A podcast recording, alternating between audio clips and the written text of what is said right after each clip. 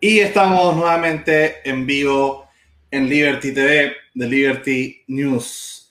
Hoy día vamos a conversar sobre, sobre un país no vecino, pero sí hermano, ¿cierto? Cercano. Ecuador y las elecciones de Ecuador en este momento que, se, eh, que ya estamos en proceso entre, entre, la primera vuelta fue hace poquito, la segunda vuelta eh, se viene ahora en abril, si no me equivoco, ¿cierto? Cercano a lo que cuando en Chile esté la elección de las constituyentes. Eh, tenemos historias similares entre Ecuador, ¿cierto? Y Chile. Eh, más allá de ser paralelos históricos eternos, hay, como decía Beatriz Enoff, ¿cierto? Eh, tuvimos estallidos sociales. Eh, por suerte, en el caso de ustedes, fue mucho más cortito. El nuestro se alargó y nos debilitó institucionalmente mucho más que a ustedes. Eh, ahí vamos a ir conversando sobre cuáles fueron las razones de, de esa diferencia. Eh, pero sobre todo, bueno, vamos a ir conversando, ¿cierto?, sobre, sobre esta temática de, de las elecciones que se vienen y cuál es el futuro, porque también lo que vaya pasando en los países hermanos, ¿cierto? En Perú, en Bolivia, en Brasil, en Argentina, en Uruguay, en Colombia, nos va más o menos diciendo lo que pasa también en nuestros países porque estamos cerca y tenemos contextos que son innegablemente eh, unidos, bueno, entre todo el mundo. Así que, Beatriz, por favor, eh, que presente también a nuestros, a nuestros invitados de, de hoy día eh, y démosle. Eh, mira, tengo el honor de estar con dos líderes jóvenes. Voy a empezar, que prometen mucho y que eh, voy a empezar con ella, damas primero, ladies first. Michelle Andrade Figueroa, abogada, coordinadora local de Estudiantes por la Libertad, miembro de World Youth Alliance, especialista en soft skills, análisis de datos y responsabilidad social corporativa. Muchas gracias Michelle por estar con nosotros y Martín Barragán Álvarez, egresado en Derecho, coordinador local de Estudiantes por la Libertad, fundador y director nacional de Jóvenes Liberales Ecuador, especializado internacionalmente en neurociencia cognitiva, geopolítica y gobernanza global, gestión empresarial, neuropolítica y Estado de Derecho. O sea, uff, acá eh, dos jóvenes súper potentes, que puro que a estos chiquillos, ¿verdad, Lucas? Eh, sí que lo, los dejo para que nos den, nos, nos den un contexto de qué, qué pasó con las elecciones, por qué todo tan confuso, por qué todo tan raro. ¿Verdad? Michelle, danos, Michelle, danos un resumen un poquito de cómo va, qué pasó entre, este, entre esta primera vuelta y segunda vuelta en la que estamos ahora, porque ha sido también complejo. Sí, muchas gracias a Lucas, muchas gracias Beatriz por la invitación. Eh, bueno, un poco en contexto acá, las, el 7 de febrero se celebraron las elecciones acá. ¿Cuál fue el, la previa? Había una incertidumbre política, había una ansiedad electoral, porque no se sabía, de acuerdo a las encuestas, quién, quién llegaría segundo. Entonces teníamos un escenario claro que iba a entrar Andrés Arauz, que es el candidato del correísmo, pero eh, en el segundo lugar estaba Guillermo Lazo y Jaco Pérez. O sea, en las últimas, en las últimas encuestas había una distancia muy reducida entre estos dos candidatos. En los últimos días de elecciones comienza a haber una campaña del voto útil, es decir, vota por quien le pueda ganar el correísmo, vota por quien pueda en realidad eh, sacarnos del correísmo. Y en este caso eran los seguidores de Guillermo Lazo, quienes apuntaban a esta campaña del voto útil lo cual sí benefició bastante a Lazo. Eh, más adelante conversaremos por qué.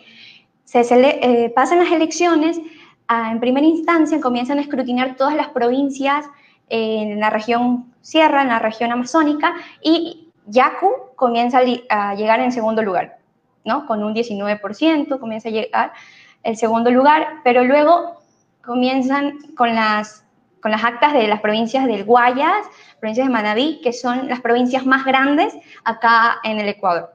Y ese voto es para Lazo.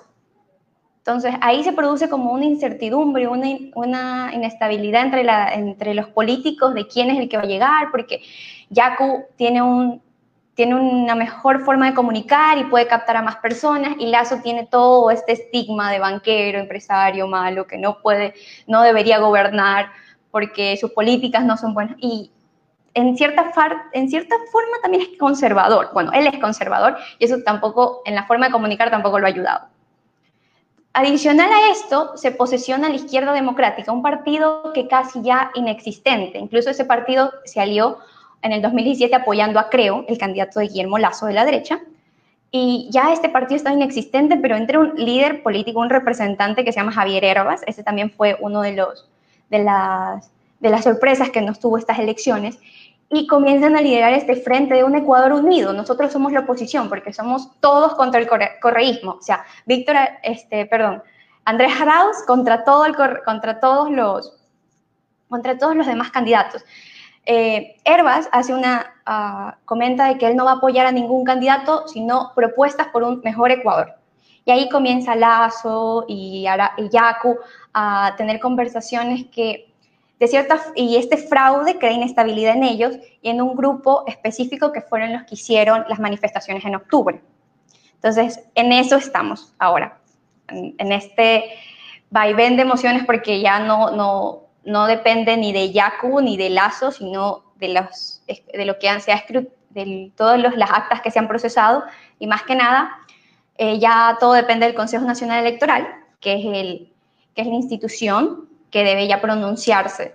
Y de hecho lo hizo hoy en la mañana. Hubo, ellos dijeron que, bueno, recapitulo. Yacu habló con Lazo este, en la sede del Consejo Nacional Electoral. Lo hicieron un, lo hicieron un viernes. Esto aquí no es que es legal, tampoco es que está al margen de la ley. Ellos pueden conversar, pueden llegar a un acuerdo, pero esto no es que así se va a hacer. O sea, ellos lo pueden dialogar, pero la última palabra la tiene el Consejo Nacional Electoral.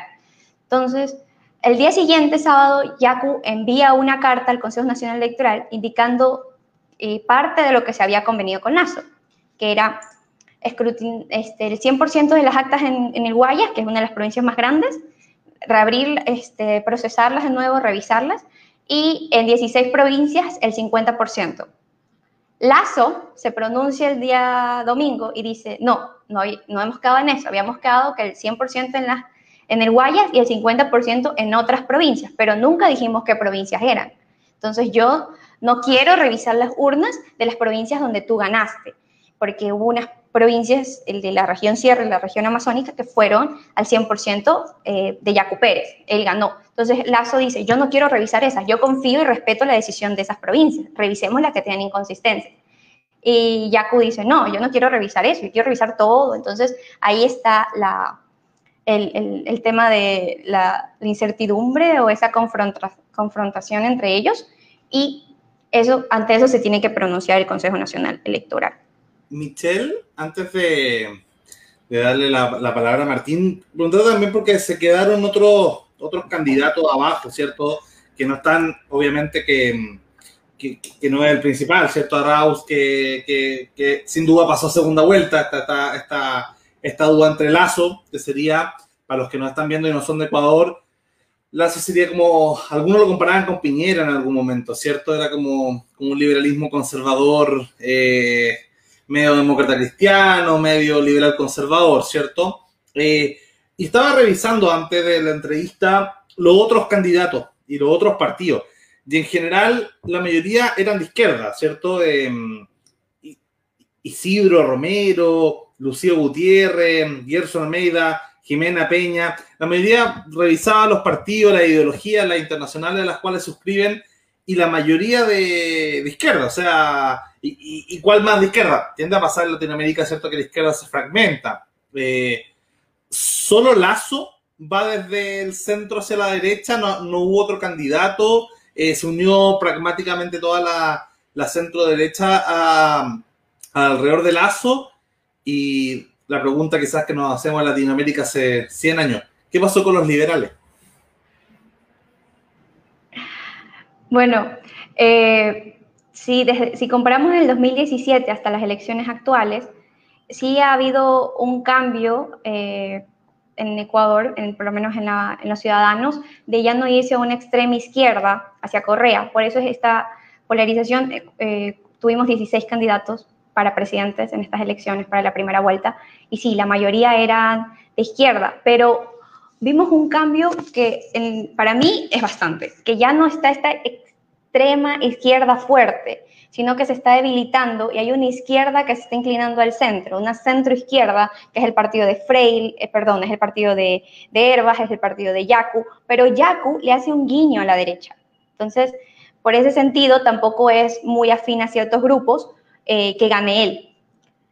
Pero de ahí de la derecha eh, está Lazo y está también Freile, que Freile no alcanzó un nivel de popularidad mayor, pero ellos pueden eh, clasificarse como que los, los, candidatos de derecha. Tampoco es que hubo una derecha unida. el único partido, que es uno de los partidos más grandes aquí en, en Ecuador, es el Partido Social Cristiano, y ellos se aliaron con, con Creo, que es el partido de, Guillermo Lazo. No podemos decir que esta alianza fue buena porque los votos no se endosan. ¿A qué me refiero? En, nosotros tuvimos elecciones para alcaldes y ganó, en, por lo menos en la provincia de Guayas, eh, el Partido Social Cristiano. Nuestra alcaldesa es de, pero los votos no se endosan, es decir, no podemos comparar votos provinciales con votos a nivel nacional. Entonces no era como que esa alianza fue fuerte o ganó votos, no, porque era solo a nivel de presidente. Ellos, ese partido puso sus asambleístas y sus demás candidatos para, para las demás instituciones. Entonces sí hay ese cambio y eso me da como un respiro de cierta forma porque las ideas están, se están, están llegando a las personas. Ya está ese tema de conciencia de que yo quiero investigar por qué esto es así, por qué esto no es así. Entonces esa, esa izquierda fuerte ya no está. Y con el cambio de Lenin, porque tuvimos el correísmo, luego Lenin, candidato del correísmo, pero él cambió su forma de política. Él dijo, no, gracias, así no voy a seguir. Entonces eh, tuvieron una confrontación con Correa y se separaron. Alianza País ahora es con Lenin y ellos tuvieron que crear un nuevo partido que se llama Unión Esperanza, UNES. ¿Lenin Moreno podría ser considerado una especie de liberal de centro izquierda o, o era un correísmo de derecha? ¿Cómo lo defendía ideológicamente? Él es de izquierda, él, sinceramente, él es de izquierda, por ponerle una ideología, pero para mí él solo está esperando que sean las elecciones. Sinceramente no es un líder, no es alguien preparado, o sea, no ha sabido manejar el país de una forma correcta. Entonces sí, podemos ponerle que es de izquierda, pero en sí él solo ha visto por, por por él mismo, por los temas de corrupción, la, falta de institucionalidad en el país, o sea, el país está en, un caos, en forma no tenemos, las instituciones no tienen fuerza, entonces él no ha sido un buen líder. Así que de Lenin no puedo decir nada bueno.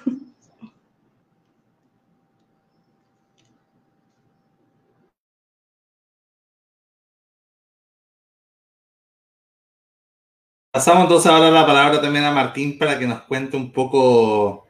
Oh, impresionante tu currículum, ¿cierto? El tema de mezclar la neurociencia, ¿cierto? Con, la política es particularmente interesante.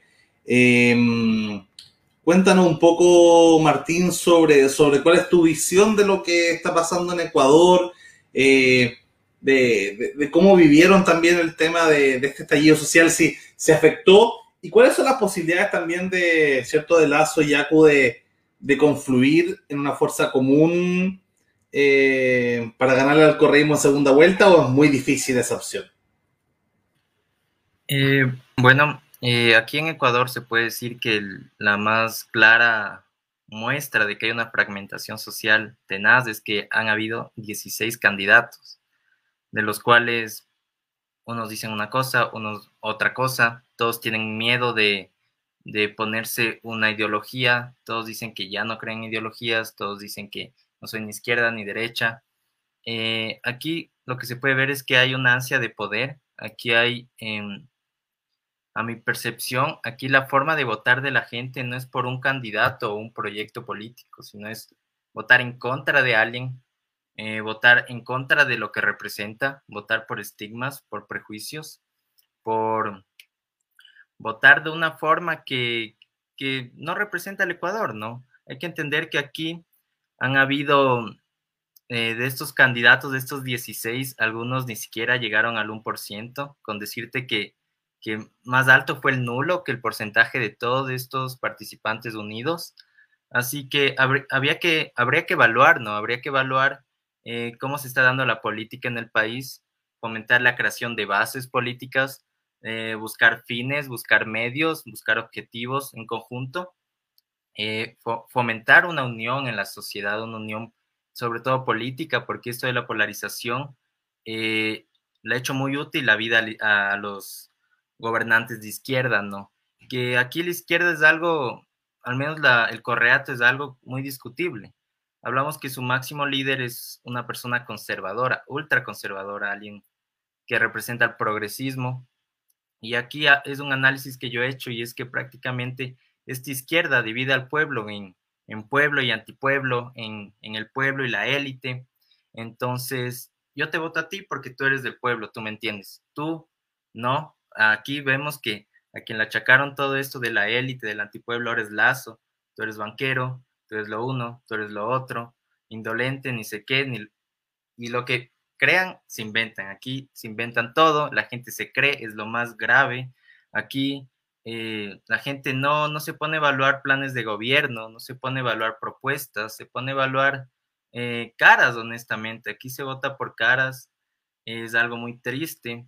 El Ecuador podría ganarse eh, mejores gobernantes, sin embargo, no hemos sanado esta fragmentación social. Algo que repercutió en esto, que creó aún mayor fragmentación, yo creo que fue esto del estallido del 2019, esta protesta social para unos, para otros vandalismo. Eh, desde eso te puedes dar cuenta que hay dos versiones, hay dos historias, hay dos formas de ver o más formas de ver lo que está pasando en el país. Y vemos grupos, ahora el grupo indígena, grupos de izquierda que, que se ven cansados de las políticas actuales, ¿no? Buscan su forma de llegar al poder político. Yaku representa este grupo. Yaku se puede decir que dentro de este grupo es la persona menos radicalizada. Hay propuestas muy radicalizadas, propuestas comunistas. Eh, con decirte que hay exponentes que sacan libros llamando un comunismo indoamericano abiertamente. Entonces, bueno, eh, en el Ecuador estamos entre, por un lado, el Correato y recién ver si va a ser Lazo contra Yaco. O sea, Lazo o Yaco, porque aún no ven cuál mismo va a pasar.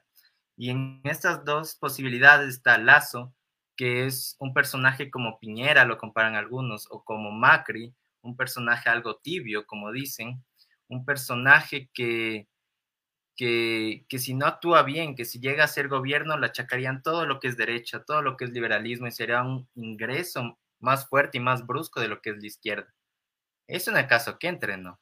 Y por otro lado, en el caso de Yaku, hablamos de una izquierda indigenista, una izquierda radicalizada, que habla de colonialismo, que habla de términos marxistas, que habla de crear rentas, que habla de de crear mayor carga impositiva a los empresarios, en un tiempo en que prácticamente quienes han sobrevivido a la pandemia ha sido de milagro, ¿no? Entonces, bueno, estamos en esta posibilidad de, ver quién mismo llega a segunda vuelta.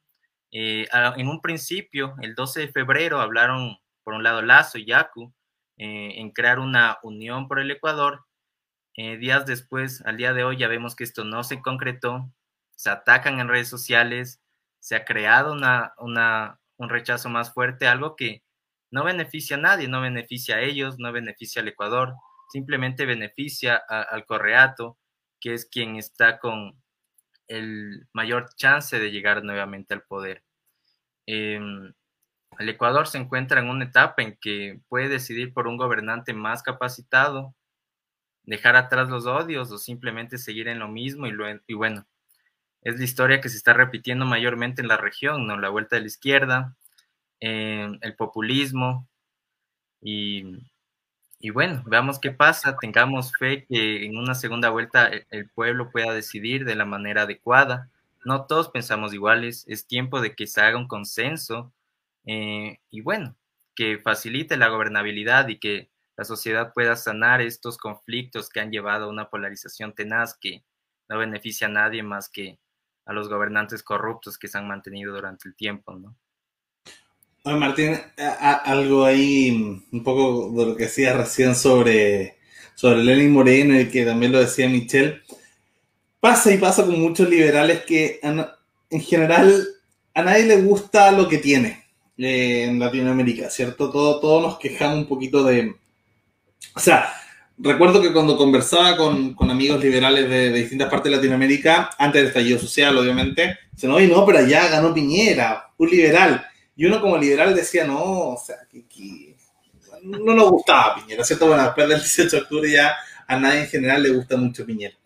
Eh, y, siento que con usted pasa, o sea, yo entiendo que Lenín Moreno no sea, eh, cierto, la, la, estrella favorita de nadie día, eh, pero recordemos el cambio potente que se dio, o sea, entre que, entre que ganar el correísmo la última vez, ¿cierto? Con Lenín Moreno, pero este cambio, esta vuelta de, de chaqueta, fue muy positiva en general para, para, la visión geopolítica latinoamericana del lado liberal, ¿cierto? O sea, la relación entre Lenin Moreno y, por ejemplo, Macron era muy buena, eh, el grupo de Lima, hubo un compromiso fuerte de, de que Ecuador saliera del eje chavista eh, después de años, si no décadas, ¿cierto? Eh, y se sumara a este eje más liberal, entre comillas, ¿cierto? Que tenía Chile, Perú, Colombia, incluso con Canadá y Estados Unidos, o sea, era, era, una, era, era una alianza importante. Eh, pero nadie es profeta en su tierra ¿eh? y, yo entiendo que, que, ustedes quizás como liberales lo ven como insuficiente o de izquierda y probablemente lo ven todos los días y, y, y lo conozcan mucho más desde cerca. Pero de fuera se vio súper positivamente los cambios que hizo sobre todo en política exterior eh, con respecto a, al eje en el que estaba. ¿Pueden así como eh, referirse un poco a eso o solo fue una ilusión que se vio para afuera como sentimos que nos pasa mucho con Piñera acá en Chile? Eh, bueno, algo que yo puedo añadir, algo positivo de Lenin Moreno, que bueno, como tú mencionas, sí se puede haber visto un cambio a nivel internacional, eh, pero aquí, aquí, a nivel nacional, como tú dices, uno no es profeta en su propio lugar, en su propia tierra, y bueno, aquí en Ecuador, algo que se puede aplaudir es que, por un lado, se desvaneció esa idea de totalitarismo, se abrió un eje mayor de libertad de expresión, eh, menos odio al empresario, medio, menos odio al rico, mejor, mejores relaciones internacionales con nuestros aliados de toda la vida, ¿no? que se fueron afectados por un simple sesgo ideológico.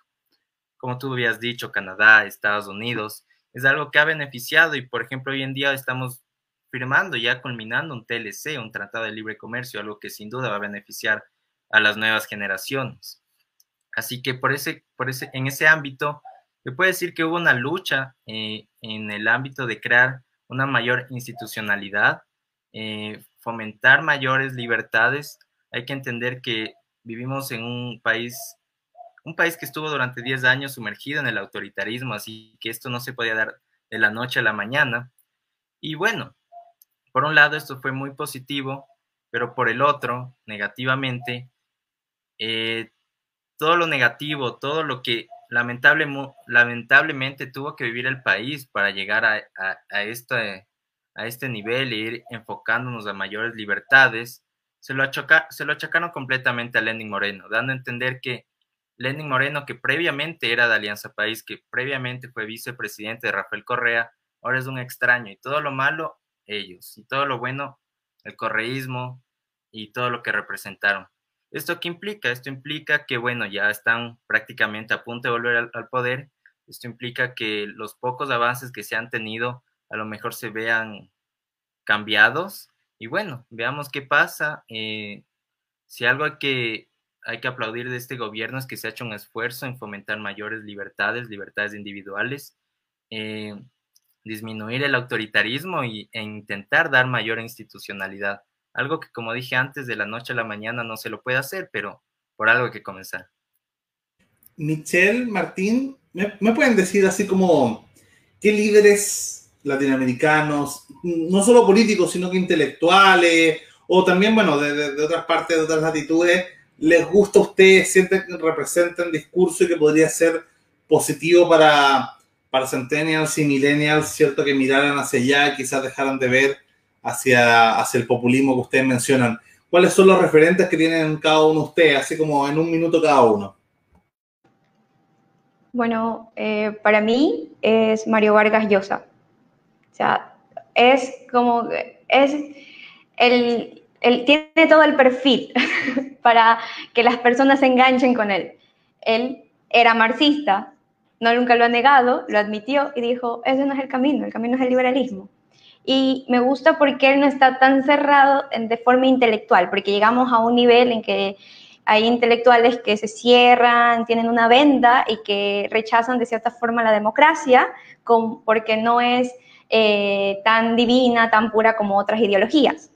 Pero él rescata bastante la pluralidad de Latinoamérica. Entonces, él es el mejor ejemplo que uno puede dar para que más jóvenes latinoamericanos puedan unirse a las ideas de libertad. Hay, está Hayek, Adam Smith, pero ellos no conocen en su momento, no han hablado de la realidad de Latinoamérica. Y nadie más lo ha hecho como Mario Vargas Llosa. Entonces, para mí, él, la llamada de la tribu, fue la, la historia que a mí me llamó a ser liberal. Porque es como que todo el sistema de educación acá está, hay un adoctrinamiento y si tú no te cuestionas ciertas ideas, tú caes en ese adoctrinamiento.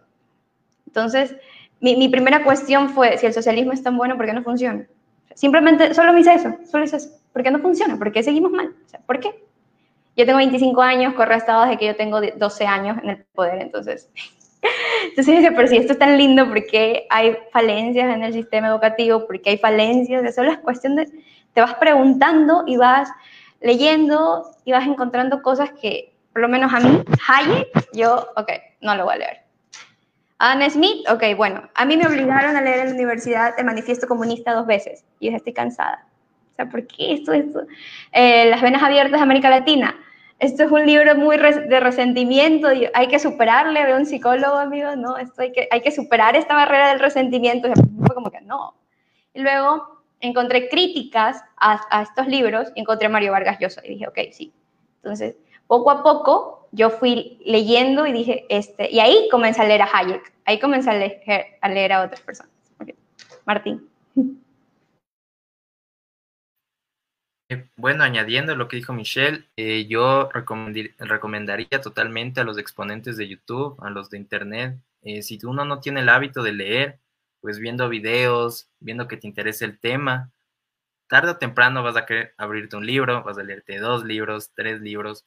Así que bueno, yo recomendaría a los típicos, digamos, por así decirlo, que han hecho un gran trabajo, Axel Keise, Gloria Álvarez, eh, Laje, pues ahí discutir sus ideas o pues sentirte más apegado. Eh, mi ley, sin duda, eh, hay que aprender mucho de su discurso y de su forma de llegar a la gente. Y, bueno, y introduciéndote puedes leer ya a, los grandes como, como Hayek, puedes leerte ya la escuela austriaca, ya queda en ti, pero yo diría que si estás comenzando, si quieres adentrarte en este mundo, primero veas YouTube mires qué conceptos van contigo, qué exponentes te convencen más. Y bueno, puedes ir averiguando luego a quiénes ha leído él y cómo se ha ido formando académicamente. Esa es mi recomendación. Es un tema, el eh, liberalismo es algo muy amplio, muy interesante y yo creo que es el camino, el camino para una sociedad más libre, eh, más justa y sobre todo más próspera. ¿Hay algún... ¿Cómo, ¿Cómo ven el futuro del liberalismo en Ecuador? O sea, porque 16 eh, candidatos y no habían a ser uno libertario o dos liberales, ¿cierto? Acá en Chile tenemos al menos dos liberales que, están en competencia a la presidencial de también de 10 que están en carrera. Eh, ¿Qué pasó allá? ¿Qué, ¿Qué, creen que pasa? ¿Dónde ven posibilidad de que se arme algún proyecto liberal en las próximas décadas en Ecuador?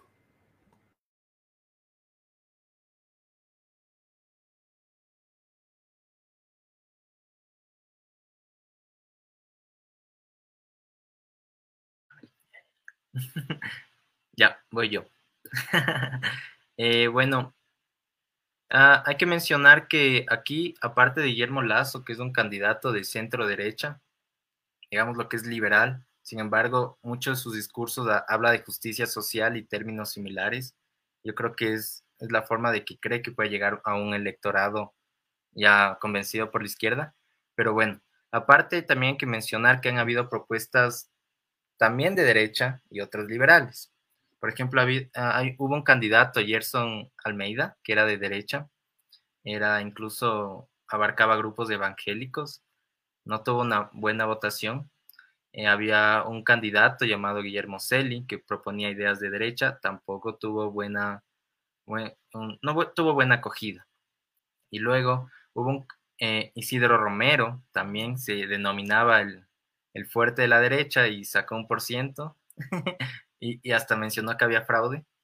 Y bueno, y finalmente Freile, que me ha llamado la atención, él propone un discurso liberal, propone un sistema de, por ejemplo, de, de salud, de administración privada, lo cual no implica privatización.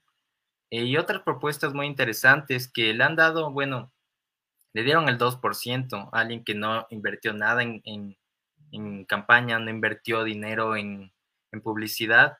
Entonces, ahí se puede ver que ha habido gente interesada en el discurso, escuchar entrevistas, ver qué dicen, y esa gente es la que luego a futuro puede considerarse eh, militante, puede crear bases, invitar amigos, que los amigos inviten amigos, que se haga propaganda, que se que en todos los ámbitos, tanto en la academia, en la comunicación, en el derecho, en, en la doctrina, se hable de estos temas, ¿no? tal y como la izquierda lo ha hecho durante estos últimos 20 años y ya vemos su éxito. Entonces yo creo que aquí en el Ecuador hay futuro estas ideas, sobre todo en las nuevas generaciones, en las generaciones que, que han estado aprendiendo en YouTube, que han estado aprendiendo ahora en TikTok, que eh, generaciones que, que en la escuela les han dicho alguna cosa, les han hablado de revolución, de que Cuba es por poco un paraíso y dicen, ¿sabes qué? Esto no me convence y se ponen a averiguar, se ponen a leer se dan cuenta que hay alternativas. Eh, yo veo que, que, a futuro pueden haber sorpresas aquí en Ecuador. Eh, hay que, pero hay que tomar esta, hay que aprovechar los momentos históricos, hay que eh, fomentar a que las nuevas generaciones se involucren en política como autores, como actores, y no solo como accesorios o acompañamientos de algún político que quiere su voto, ¿no? Entonces, bueno, esperemos que de aquí a cuatro años nos pueda dar una sorpresa Freile, nos pueda dar una sorpresa a otros candidatos, eh, tal vez puede ser del partido de Guillermo Lazo, a lo mejor. Eh, lo importante sería fomentar un cambio en el pensamiento del votante, lo cual no es algo de la noche a la mañana, no es algo tan fácil, pero se puede comenzar, sea a nivel seccional, a nivel académico, a nivel de la opinión pública. Y bueno, se ve un panorama interesante. Aparte de eso, soy optimista, tengo fe. Esperemos que sea así. Y bueno, veamos qué opina Michelle. Bueno, Martín, comparto tu optimismo, pero yo soy partidaria desde que difundo las ideas y las personas que con quienes he podido compartirlas lo saben. Las ideas tienen que ser reales. Si tú quieres hacer un cambio, quieres ser político, tienes que aterrizar las ideas. Entonces, por ahí empieza el cambio. Nosotros vivimos en una coyuntura, eh, bueno, en un momento difícil en temas sociales, en temas económicos. Entonces, un candidato que se enfoque solo en el tema económico no va a llegar y va a seguir ganando la izquierda. Y va a seguir ganando la izquierda. Entonces, si un liberal quiere llegar a, a la política, tiene que saber comunicar y cómo hacerlo y en pequeñas partes. Y lo pongo de esta forma porque es lo que ocurrió con Lenin aunque Lenin siendo un candidato de izquierda. Lazo le dijo, tenga, aquí está mi plan de gobierno, haga lo mejor para Ecuador. Y Lenin dijo, bueno, vamos a quitar el subsidio, vamos a quitar la gasolina, vamos a quitar el subsidio a la gasolina. Entonces, todo en el tema económico, todo, me imagino que está en una mesa, todos sus asesores, el asesor económico, el asesor político, todos están ahí. Él dice, bueno, esto es lo mejor para la economía, hagámoslo. Pero ahí está el asesor político que te dice, hey, espérate, ¿cómo lo vas a hacer? De esa forma no puedes. Porque vas a causar, vas a causar una conmoción social, van a un grupo se va a levantar, vas a crear inestabilidad. No. Entonces, ahí es el momento para ser político y decir, espera, entonces vamos haciéndolo de esta forma, por partes, forma progresiva. Entonces, eso va a ayudar a no solo que haya un discurso económico, sino que un discurso emotivo. Porque eso es lo, lo que ocurre con Yaco. Yaco le hace un guiño a la derecha, pero su discurso es emotivo.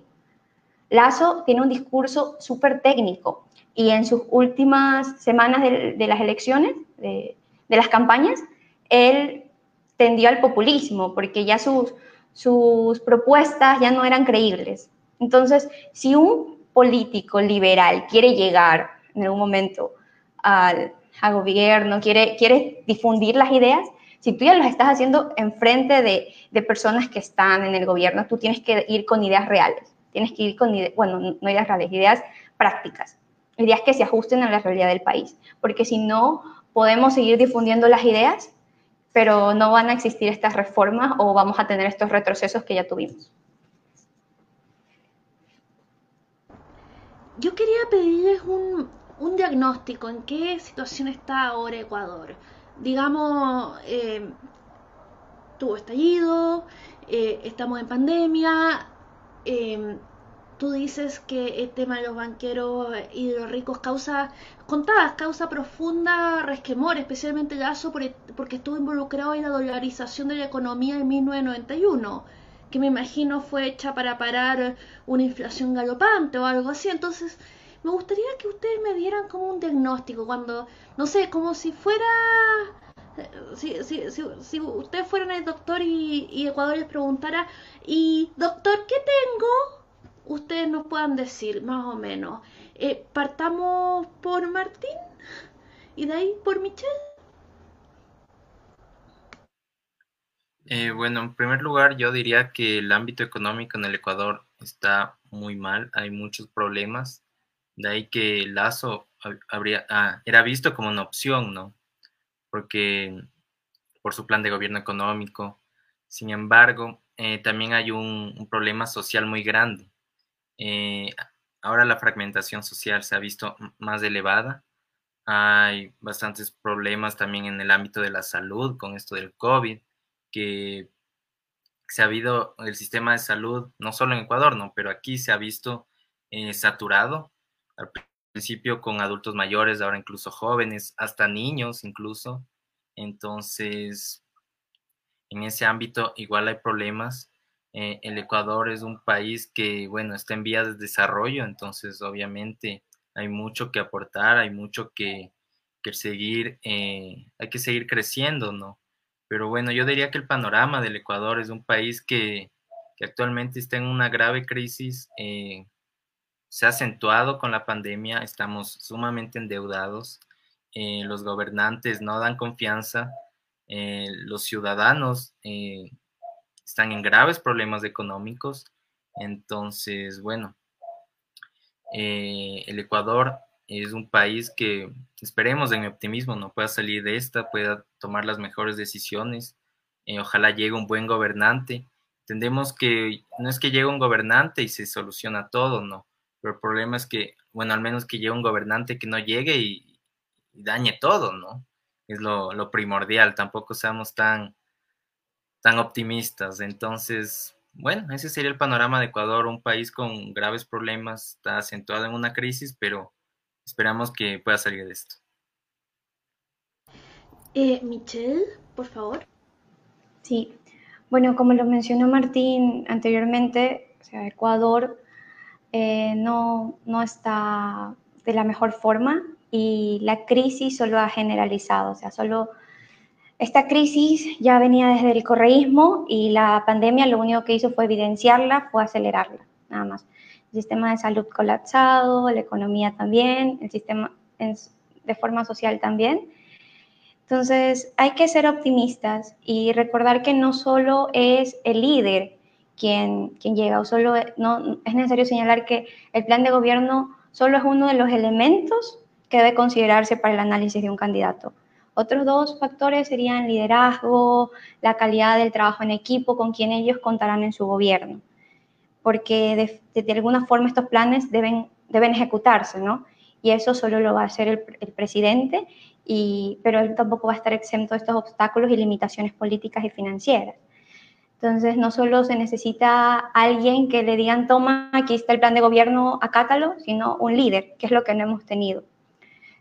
Eh, tuvimos un líder de izquierda que no nos funcionó, aún lo quieren las masas, aún es, ha captado al electorado, Entonces, toda la oposición que quiera enfrentar, enfrentar a este líder tiene que comenzar con un discurso, un discurso de integración a un país fragmentado, que no es solo un odio eh, de ricos a pobres o de pobres a ricos, o sea, es una fragmentación social evidente. Entonces, si no hay esa integración en el electorado, si no hay ese discurso, seguiremos, eh, seguiremos en lo mismo. Eso, eso puedo ser optimista, pero si no hay esa integración, si, si, no hay eso, ese líder que no vamos a, vamos a esperar que llegue un líder. tiene que llegar alguien que no vaya a decir, que sepa ejecutar las cosas, que sepa ejecutar no solo el plan de gobierno, sino que tenga un gran equipo. Michelle, ah, Michelle eh, resulta que como vimos en el mundo, eh, resulta que, la pandemia afectó a Ecuador de una manera descomunal. Eh, digamos, no, por lo menos que en Chile no fue vista. Y resulta que tú estuviste ahí, tú estuviste en medio, tú estabas en Guayaquil cuando todo esto sucedió. Eh, digamos, ¿cómo está la ciudad sanando? Porque esto es un shock tremendo eh, con el que tuvieron que, que lidiar. Es como, ¿cómo están logrando, eh, porque es como que recibieron una bomba. Entonces, ¿cómo está funcionando eso? Por favor, cuéntanos un poquito. ¿Y, y tú crees que, que, va a fragmentar aún más la sociedad ecuatoriana? Bueno, si es por el tema de la, de la pandemia, estamos hablando entre marzo y abril del año 2020, que fue el el pico que tuvo Guayaquil, una de las ciudades principales, sí fue muy difícil, fue muy duro, son imágenes que no se creen que las personas hasta ahora, personas de afuera me preguntan, ¿es verdad que eso pasó? Sí, y fue peor, y fue peor. Las personas que vivimos todo el proceso, desde un familiar enfermo hasta la defunción, hasta poder darle hasta poder sepultarlo, fue muy difícil, inclusive para las personas que tenían las comodidades de hacerlo. Entonces, la gestión a nivel del, del, COE fue terrible. Estamos hablando, fue, fue, fue fatal, o sea, no, no había esa dignidad, no había esa humanidad. No era por falta de a veces de dinero, sino por falta de, de, de, medicinas, de, cosas indispensables. Eh, nosotros nos encerraron un 14 de marzo y ya había muchas personas infectadas con COVID y no sabían que era COVID, no sabían cómo tratarlo, había cosas muy complicadas.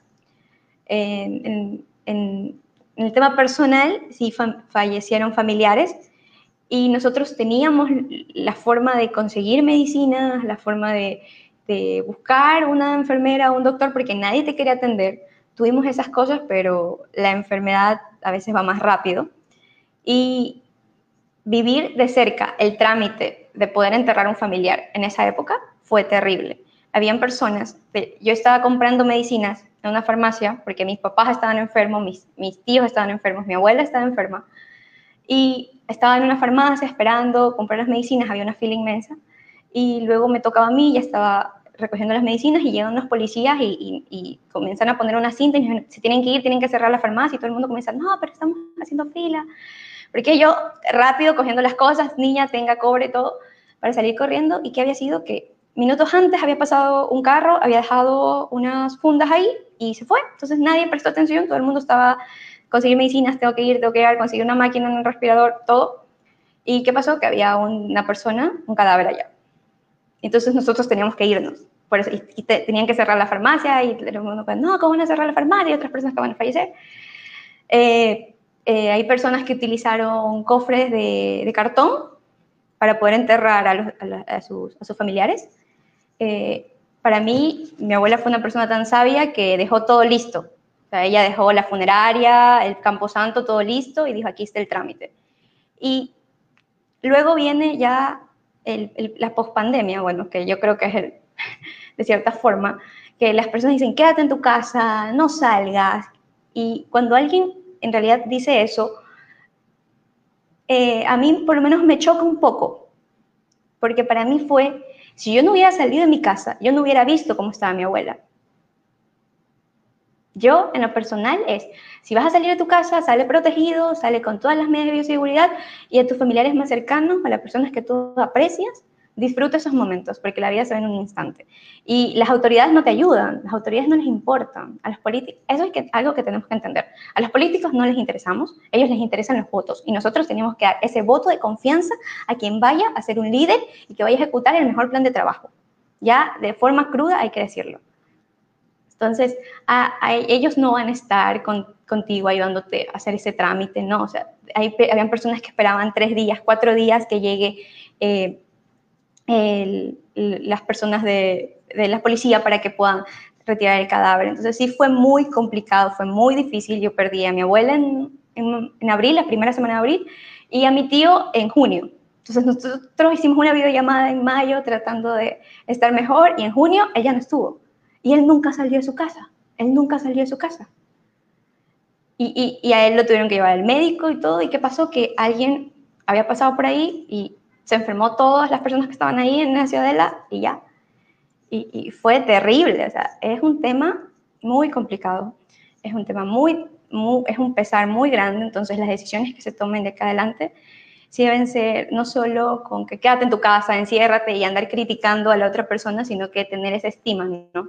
O sea, yo no te puedo decir que te quedes en tu casa, pero sí te puedo decir que tomes todas las medidas de seguridad, que te cuides y que cuando vayas a elegir a una persona, cuando le vayas a dar tu voto de confianza, por lo menos lee, por lo menos mira, revisa si es un buen líder. O sea, puede tener las ideas más, las mejores ideas, pero va a ser un líder, se va a dejar manejar por otras personas, él va a gobernar el país. No. Entonces, yo veo ese optimismo, eh, por lo menos que si hay personas, si hay una persona que puede ayudarnos a mejorar y a darle esta confianza en las instituciones a lo largo de su periodo, entonces sí hay que, hay que dar el voto de confianza, hay que dar el voto de confianza. Gracias, Michelle, por, por, tu, por contarnos esta experiencia. Bueno, y desde, desde Chile, cuando veíamos lo que podía pasar en Ecuador, era, era, tan, era también una alerta, una alerta cercana de lo que de lo que nos llegaba un poco antes de, España e Italia también, que fueron casos bien dramáticos y quizá Ecuador fue como el, caso más dramático de Latinoamérica el inicio de la pandemia. Y bueno, me sumo a tus palabras de que es muy importante en ese sentido los liderazgos que se escojan. Parece que hoy día Ecuador está en un encrucijada donde muchas opciones no tienen, o sea, tan como entre el mal menor, por así decirlo. Eh, Espero que se dé una sorpresa como, como fue la vuelta de carnero, entre comillas, de Lenin Moreno, que, que al final los pudo sacar de, de, cierta órbita geopolítica que yo creo que finalmente ayudó mucho para mejorar la, la imagen país. Eh, me imagino que también tienen muchas cosas que hacer internamente para que no se vuelvan a repetir con crisis similares. Eh, esta eh, cruda historia que nos contaba recién. Así que eso, bueno, más que invitados, Martín y Michelle, para para después, cuando ya esté claro también quiénes pasan segunda vuelta o, cuando ya se elija, para que hagamos un análisis también más extenso de, de lo que se viene en el futuro de Ecuador. Y, y bueno, eh, me imagino que el gesto de Beatriz del abrazo lo compartimos todos los que te escuchamos. Así que, Martín, muchas gracias. Michelle, Bea, eh, y nos vemos. Gracias a los que nos acompañaron y saludos a todos los liberales de Ecuador y Latinoamérica que nos vienen.